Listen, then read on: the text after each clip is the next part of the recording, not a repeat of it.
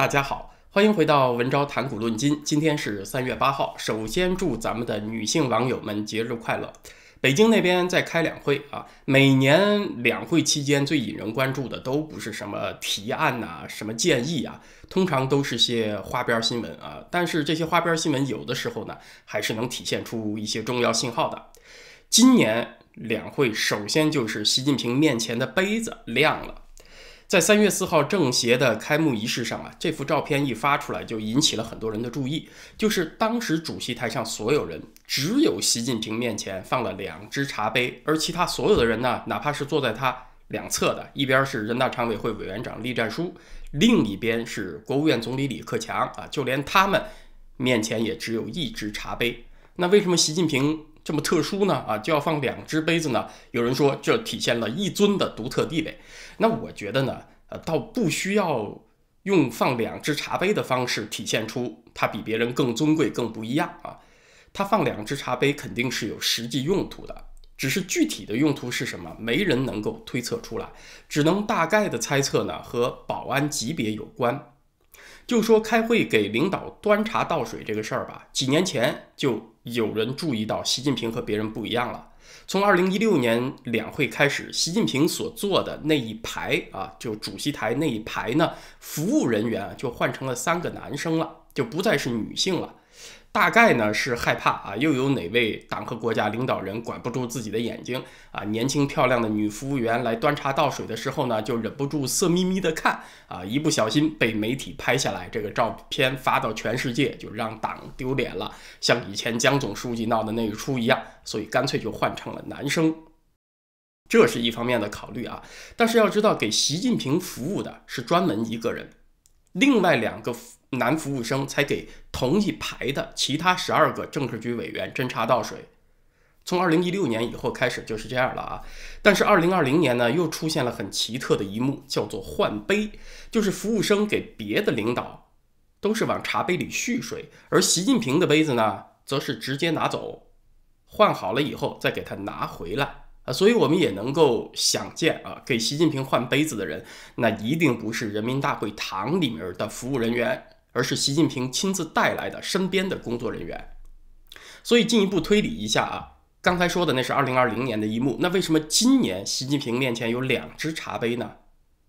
最合理的推测就是不用频繁换杯子了，免得这种方式引人注意，也干扰到呃领导开会。更进一步说，为什么习近平他不像别的领导那样直接往茶杯里蓄水，而是要端走或者放上备用的茶杯呢？因为你蓄水的时候就要揭开盖子，最大可能啊，合理的推测就是不想让别人看到杯子里有什么。凡是要掩盖呢，就是有东西不想让人看到嘛。而具体这个杯子里有什么呢？啊，那就比较蹊跷了，就没人知道了。嗯，当然咱们这个节目呢，通常可以更加狂野一点，开脑洞啊，顾忌少一点。但是我们还是尽量合理的和逻辑的开脑洞。入口之物需要掩盖，它有忌讳啊，多半都是和药物有关的。所以我的猜测呢，一种可能性是习近平需要定时服药，但是开会那么长的时间，他中途服药啊，肯定是不行的，不能让别人看见，所以就把药物做成溶剂，冲泡到茶杯里面。因此需要蓄水的时候呢，就直接换茶杯，让人完全看不到倒水的过程，也让人看不到他杯子里有什么东西。那我觉得这是一个最为简单合理的解释，就是和药物有关。不管怎么说啊，习近平的茶杯故事引起了不少的脑洞，引起了不少人的猜测。他从有专人服务，不和身边其他领导人共享开始，到别人蓄水他换杯子，再到眼前摆两只茶杯，都是安保不断加强的表现啊，都是要把他和身边的环境隔绝开来。特殊对待、单独保护的表现，这就要说到今年二月十号有一张照片，也是引起了很多人的注意。那一天呢，是中共中央和国务院在人民大会堂办春节团拜会，把首都各界名流都请来，很热闹，挤挤一堂啊。习近平的那一桌呢，有八个人，七常委再加上一个王岐山，他身后有几个人啊？你稍微注意观察一下，一眼就能够看出来是特工。因为靠近习近平，他身后所摆放的座次，那肯定都是级别不低的各界名流嘛。能那么接近核心，那那一般人肯定是不行的。既然是各界资深人士名流，那就都不会是年轻人。可是偏偏呢，在习近平身后那几桌出现了几个很精干的年轻人啊，其他人都是老年人啊。就镜头里面这几个年轻男子看起来特别特殊啊，就和其他人都不一样。而且呢，他们还是分桌，每桌坐一个。他们是背对着习近平，大家从这张照片可以看出来啊。背对着习近平，而目光呢是对着会场的不同角度，这个你很明显能看出来，就是安排的看场的特工盯着在场的每一个人啊，分成不同的角落，所有人的反应都尽收眼底，每个人都跑不掉。这种保安呢，其实也是很不寻常的。为什么呢？因为一般看场的特工不要入镜嘛，你被拍到就太煞风景了，就太不祥和了。你躲在这个会场不起眼的角落，或者装扮成什么服务人员穿来走去的，也能起到监视的作用。之所以这几位中南海保镖被放到了如此抢镜的位置啊，那只能有一种解释，就是害怕他们离习近平太远，救护不及啊。出现了危险以后呢，他们是为了挡子弹、快速反应，才被布置到了离习总如此靠近的位置。但是呢，这就为难了新华社了，因为新华社他拍照的时候必须给习近平最好的角度，不管镜头怎么摆，这几个保镖都躲不开啊。可是这也没有办法，这种杀风景的事情也顾不上了，还是保安第一重要嘛。我去查了胡锦涛以前春节团拜会的照片，确实没有发现这种很杀风景的保镖入境的照片。这种照片你放出去，明显就太不喜庆、太不祥和了嘛！来参加春节团拜会的，怎么都是有头有脸的人物啊，都是这个高层圈子里的自己人啊。结果你这儿呢，把首都各界名流当贼一样看着，当潜在的刺客一样看着啊，这事儿确实太打脸了。而且你要进场之前，他肯定每个人都要经过很繁琐的安检程序，可就这样还得安排贴身的保镖全程保护习总。这说明，哪怕是人民大会堂的安检，这就算相当内层的保安圈子了啊！习近平对此还是不放心的，一定要把自己的贴身保镖安置在最近的地方。那这个环境的紧张气氛，大家琢磨琢磨，细品细品啊，就可想而知了。一面是山呼万岁，颂扬声四起啊，什么大海航行靠舵手啊，这种话又出来了。另一方面呢，却是无处不在的安保啊，如临深渊，如履薄冰，到处好像都潜藏着刺客，如临大敌的样子。这就是习近平当前所处的环境。关于两会那些雷人提案呢，我想另外找时间专门来做，因为现在两会还在开嘛，可能那些代表委员最雷人的言论还没出来呢啊，所以这个话题呢，咱们稍晚几天。今年两会上讨论的事项。除了修改香港的选举法，确保所谓爱国者治港，完全取消了一国两制之外啊，我比较关注的呢，同时也是对中国民生影响比较大的话题，就是延迟退休年龄的问题。李克强在政府工作报告当中呢，是很简略的提到了这个事情。他说要逐步延迟法定退休年龄，这是所谓的实施积极应对老龄化的国家战略的一部分。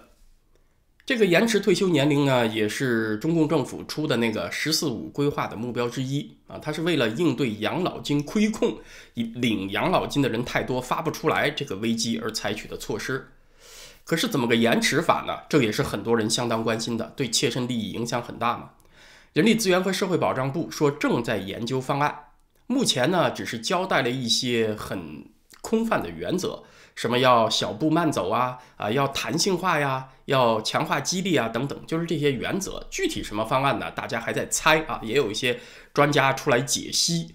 目前呢，中国城镇职工的退休年龄，男性是六十岁，女性呢，普通职工退休是五十岁，女性干部是五十五岁啊，比男性呢要小一些。比较可能的方案呢，现在看起来是先把女性职工的退休年龄推迟到五十五岁。男性呢后一步啊，然后呢再各自延迟，最后呢使男女的退休年龄都延迟到六十五岁。也有可能一种方案呢是把男女的退休年龄先一步到位都统一到六十岁，但是附加条件就是你必须要缴纳社保若干年以后才能够领取养老金。你缴纳时间不够的，那自然就往后延迟了嘛。等你这个达到了时间标准以后再领养老金。还有一种可能的方案呢，是让人们自愿选择。那些提前退休的人呢，领取养老金的数额啊就要打折扣，你就不能百分之百的领取。越是推迟退休的呢，在数额上可能就有激励。总之呢，这些方案不出意外的话，会选择不同的省份去试点，观察效果以后再整合起来，在全国推广。但是呢，这里需要特别说明一下啊，就是刚才所说的延迟退休方案 A、B、C 种种计划啊。它都是指在城镇职工里面试行，而农村的养老体系和城镇是分开的。如果城镇这个养老金都发不出来有困难的话，农村的养老体系的缺钱只能是更加更加的严重。主要原因呢是城乡它的养老基金的来源不一样，城镇职工的养老保险基金它是来源于职工个人和企业的缴费。个人缴费呢是按照工资收入的百分之八，对吧？这个雇主呢是按照工资收入的百分之二十缴纳，这么组成养老基金的。而农村养老基金的来源呢，它就没有雇主这一方啊，它是以个人缴费加上财政补贴加上什么集体调剂、政策支持等等。换言之呢，也就是农村的养老基金它更加依赖于财政嘛。啊，如果财政凋敝了，财政没钱了，那养老金也就厚得不下去了，也就散摊子了。呃，我们这儿的老观众呢，可能还记得，二零一九年底的时候，我做过一期节目，就是谈中国的五毛作家花千芳给他老娘吐槽，就说他母亲呢是在辽宁抚顺的农村参加了农村养老保险，都缴费二十二年了啊，突然间政府告诉他被取消了，原本呢地方政府承诺。到六十岁的人员呢，可以每个月领取两百块钱人民币的养老金，一个月两百块钱人民币算成美金就三十几块钱啊，非常的少。但是对于中国的农民来讲啊，年长的农民来讲，那每个月你都能拿到几百块人民币，那也是挺重要的一笔收入了啊。但是现在就告诉花千芳的母亲啊，这事儿没了，不算数了。以前你缴的费呢，就算成存款，只给利息。啊，养老保险证书呢，政府也收回去了。啊，你要早知道是存款的话，你早说呀。中国的存款利息那么低，人家农民缴费缴那么多年，他干点啥别的不好，他养几头猪也比给你这缴费要强嘛，比拿这点利息要强嘛。那这说明一个什么问题呢？就说明东北的经济衰落，让依赖地方财政的农村养老金先 hold 不住了。啊，这是二零一九年底的情况，经过了去年一年的疫情。那我相信类似的情况在很多地方都有恶化。如果咱们观众朋友当中有了解情况的，您可以在咱们的视频留言区里面留言啊，我会把您的这个留言转发出来，这也相当于给咱们的观众网友提供更加细节的资料嘛。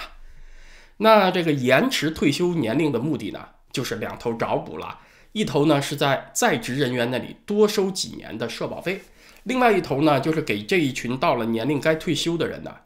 少发几年的养老金，希望用这种方式呢，把这个养老基金亏空的赤字给缩小。呃，延迟退休呢，它也是世界各国应对养老危机的通行做法。外国这么干，中国也这么干，但是效果上会不会有差别呢？那就要看一下中国具体的条件。首先，在就业数字差的年份再搞延迟退休，它肯定会加重失业状况，只是个程度问题。中国每年有多少退休人员？这个数字我今天早上搜了一圈是没有查到，但是呢，查到联合国人口署估计啊，中国六十岁以上的老年人口每年会增加八百多万人。你延迟退休，也就意味着空出来的就业机会更少了嘛？那青年失业就会更加严重。